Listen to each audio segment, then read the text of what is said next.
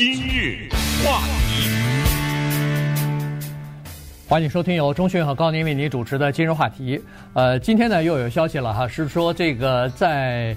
呃，前两天的时候被骇客攻击的那个呃 JBS 哈，这个是全美呃全世界吧，呃全球最大的肉类的供应商，呃，他在美国、在加拿大、澳大利亚什么的都有自己的分公司哈，呃，他们的电脑系统呢受到了骇客的攻击，而且呢，他们为了保障这个肉类的供应，呃，保障肉价呃不会上涨，然后又保障自己的这个营运可以顺畅的进行呢，也是决定。支付一千一百万美元的这个赎金啊，也是由比特币币呃交给这个骇客组织的。那么这个事情呢，又让我们想起来，在上个月的时候，美国最大的这个呃就是输油管道公司啊，Colonial Pipeline，不是也是嘛？他们的这个。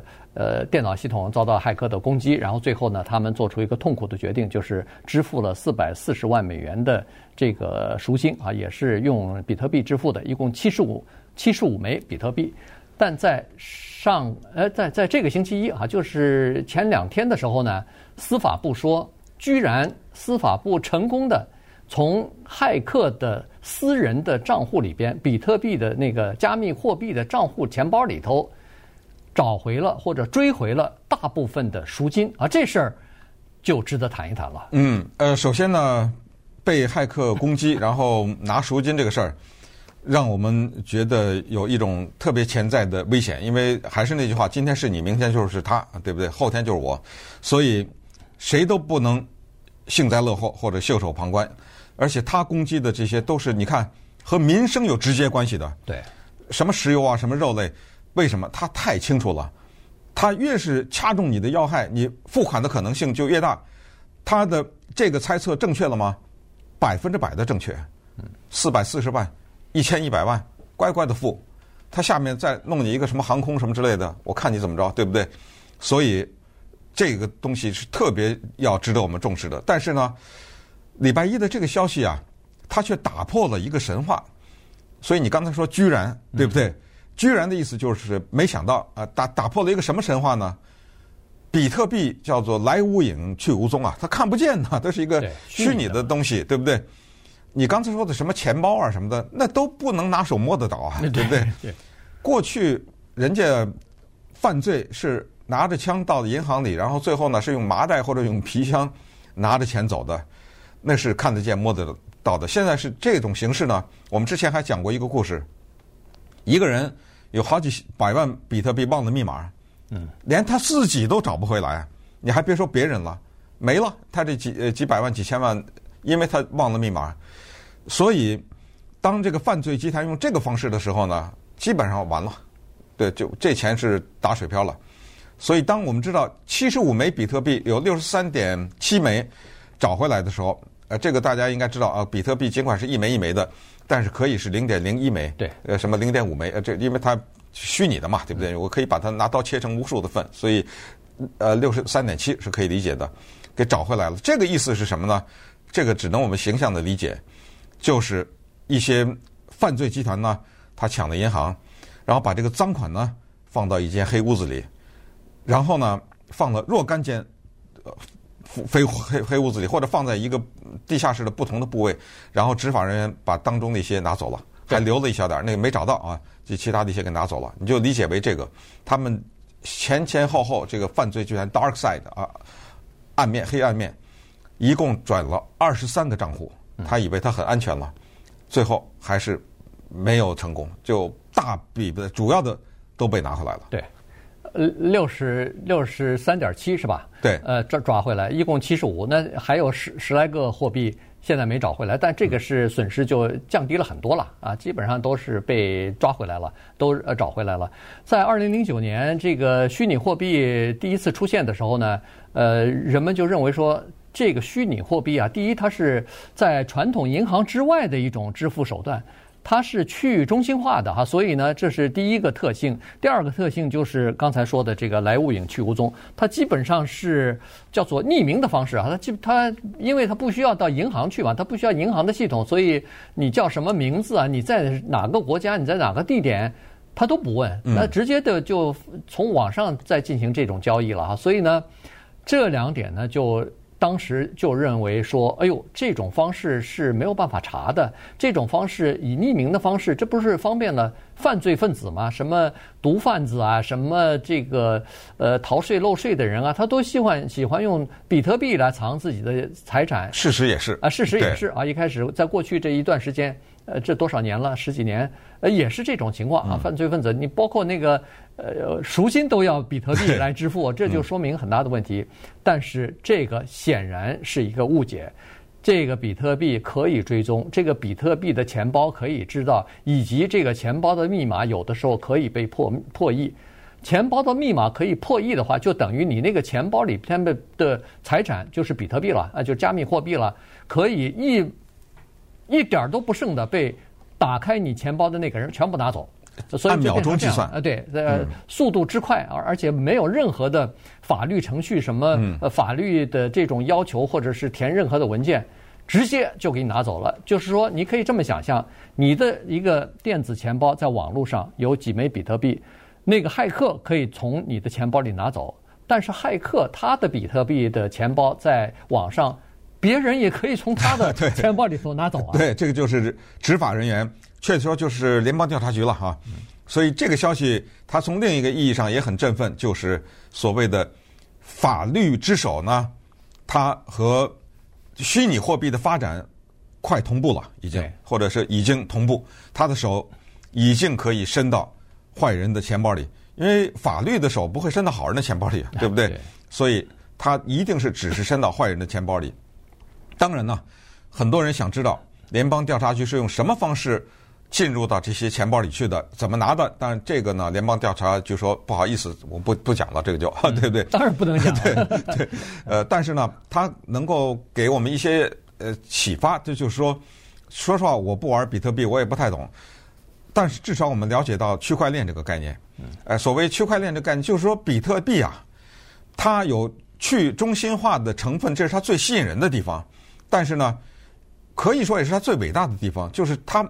一切是公开的，对，它这个东西呢，你没有在这个公开的区块链的这个平台上诈欺的余地，你可以用非法的手段获取它，去用骇客什么的，这个没有问题。但是你的交易是公开的，你的交易没有一丝一毫的诈欺的余地，这个就通过两个东西，一个东西叫做。公开的公开的钥匙啊，或者叫 public key，一种叫私人的钥匙。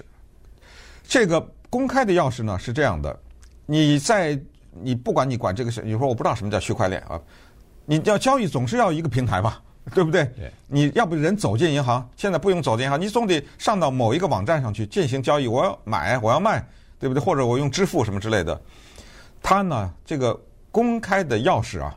是一串数字，这一串数字呢，是比特币的持有人用来进行交易的，对不对？这串数字代表着价值，嗯，因为他没法拿那个一百块钱一张一张数，他也不是信用卡刷啊什么之类的，所以他用这串数字来进行交换。好，我们试想一下啊，这个它的公开的部分在这儿，他只要进行了交易，所有的人都知道，在这个区块链上的所有的人都知道。所以这部分是公开的，但是呢，刚才你说那个钱包啊，这就是私人的那把钥匙了。对，你你公开了，比如说呃资产的转移，我从中信那儿买了三枚比特币，这个公开的钥匙已经有了，我从他那儿买了，就是所有的区块链上都知道都知道中信这个人的账上少了三个比特币，他也知道这三个到了到了高明的手里，对，到了我的钱包里头了。这个呢是公开的钥匙，但是到了我的这个钱包里头以后。这个钱包是我的，这个要打开我的钱包取走我的货币的时候，需要一个私人的钥匙。这个钥匙只有我有，我跟中讯交易的那个是所有的人都可以知道，都可以知道这个呃资金的移动的。嗯。但是这个我钱包里有多少比特币，我我不能让别人知道啊。哦，所以呢，我是有我的钥匙的。这个钥匙可能是一串数字，可能是两串数字，嗯，可能是三串数字。这可能是根据你个人的情况来加设的哈，所以呢，这个私人的钥匙啊，这个私人钱包，刚才不是说了吗？呃，联邦调查局的人、司法人员，他们根据这个资金的流动的方向，他们到区块链里头，马上就可以查出来哪一些是可能的钱包。所以他一共找了二十三个钱包，是和那个赎金有关系的，这是黑钱。于是他们就开始一一的想要把这些钱包的这个私人的钥匙那串数字拿到。怎么拿到的？现在没有公开，但是显然是成功的拿到了一部分。对，所以把这个大部分的货币给找回来了嘛。今日话题，欢迎继续收听由中讯和高宁为您主持的今日话题。这段时间跟大家讲的呢是呃这个加密货币啊，比特币呃作为呃赎金啊，很多犯罪集团呢都用比特币，需要让。这个对方用比特币来支付赎金，但是比特币的这个神话就是它的什么不可追性啊，它的匿名性啊，它的呃这个去中心化等等，这个神话呢现在被打破了，因为联邦调查局呃礼拜一的时候刚刚宣布，他们呃从那个骇客的这个数码钱包当中把这个赎金大部分的赎金从里边等于给追踪回来了，呃追找回来了啊，所以呢。这事儿呢，让支持比特币的一些人是特别的高兴。原因就是说，本来比特币污名化了，总认为说这是只有犯罪集团、只有这个违法的人才喜欢做的。但是现在呢，司法的和这个就是调查人员啊，他们挺喜欢这么呃这个比特币这个概念的。原因是什么呢？原因是它吸引犯罪分子的这个特征呢，同样吸引着这个调查人员。原因就是它有线索可查，它的这个每一个交易都是公开的。你只要认真的去搜索的话，有一些案件它是可以知道某一笔交易可能是有问题的。它有这个记号。现在美国有一有几家那个就是专门追踪比特币的。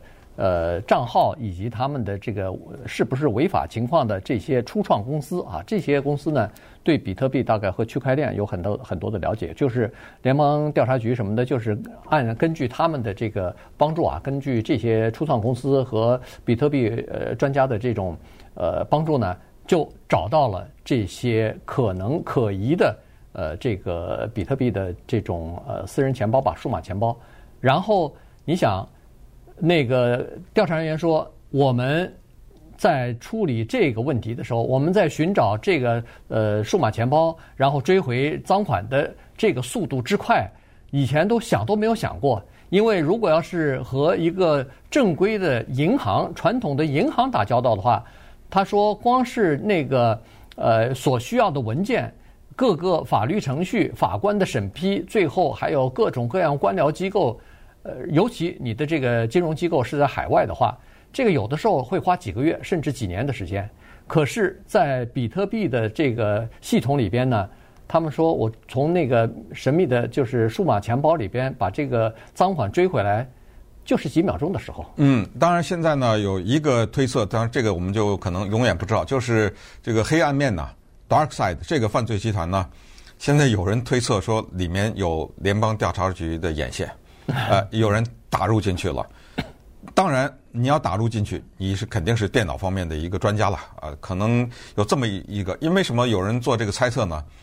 主要是破译那一部分，就私人钱包这部分，真的挺难的。呃、就这就是比特币的神话嘛，就是说，怎么可能想象？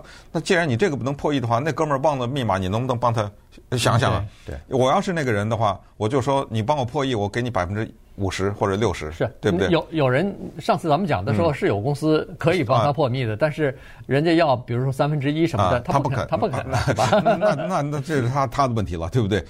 好，那现在就说一说这个破译的这个问题，因为什么呢？因为这里面可能有我们不太懂的地方哈，在这个区块链里面呢，它存在着一种钱包，这种钱包的名字呢叫冷钱包，嗯，Cold Wallet。这个怎么个冷法呢？这个我真的就不知道了。这部分就是说啊，一定是那个钱包的密码呢，它不是一二三四五六七，然后加你个姓生日什么的，它一定不是这么简单的，肯定很难记。所以很多人呢，要不就是电子的方式储存，要不就写在一张纸上啊。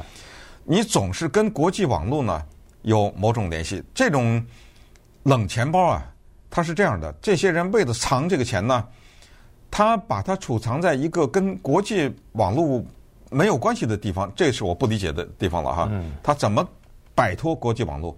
而且呢，他不能写在纸上，他只能把它给背下来。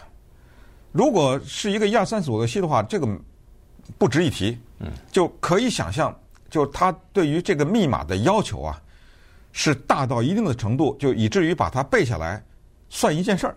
当然，啊，对对不对？肯定是。哎，不是你的生日，呃，就一定可能，我就瞎猜了，可能是二十九个什么之类的啊。哎，只有这种情况，二十九个或者怎么样啊？只有这种情况呢，据据说是最安全的，就任何人都查不到的。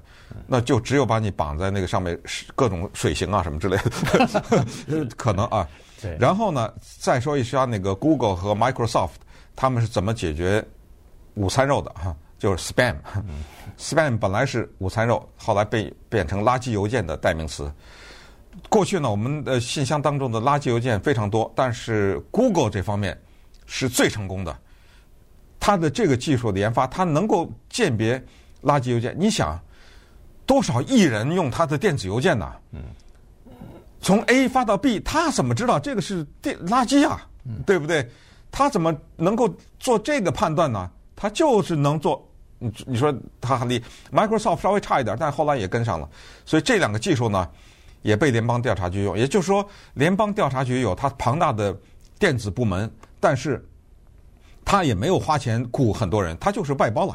嗯，他找这种专业的公司帮着来一起来破案。对，那他用的是相同的技术。既然 Google 和 Microsoft 他从呃上亿的这些邮件当中，他知道哪一些可能是垃圾邮件。然后就阻挡住这些垃圾邮件，不让它进入到个人的这个呃电脑系统，或者是进入到你的邮箱里边去。呃，成功率非常高。所以现在呢，呃，美国的一些就是专门做这个追踪的哈，就是联邦调查局的调查员专门做追踪非法的赃款的这个呃技术呢，也是大概就是学那个呃 Google 的这个技术，他就可以知道哪一笔资金的流动。哪一个呃，这个比特币是从 A 到 B 的这个举动呢，是可疑的。他他居然知道这个东西。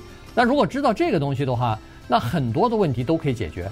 原因就是说，它是有数字呃痕迹的。你只要是移动任何一个东西，它都有一个痕迹和这个留下来。那么人们只要是抓住这个痕迹，就知道这个钱包有问题，然后只要攻克这个钱包的私人钥匙，不就可以了吗？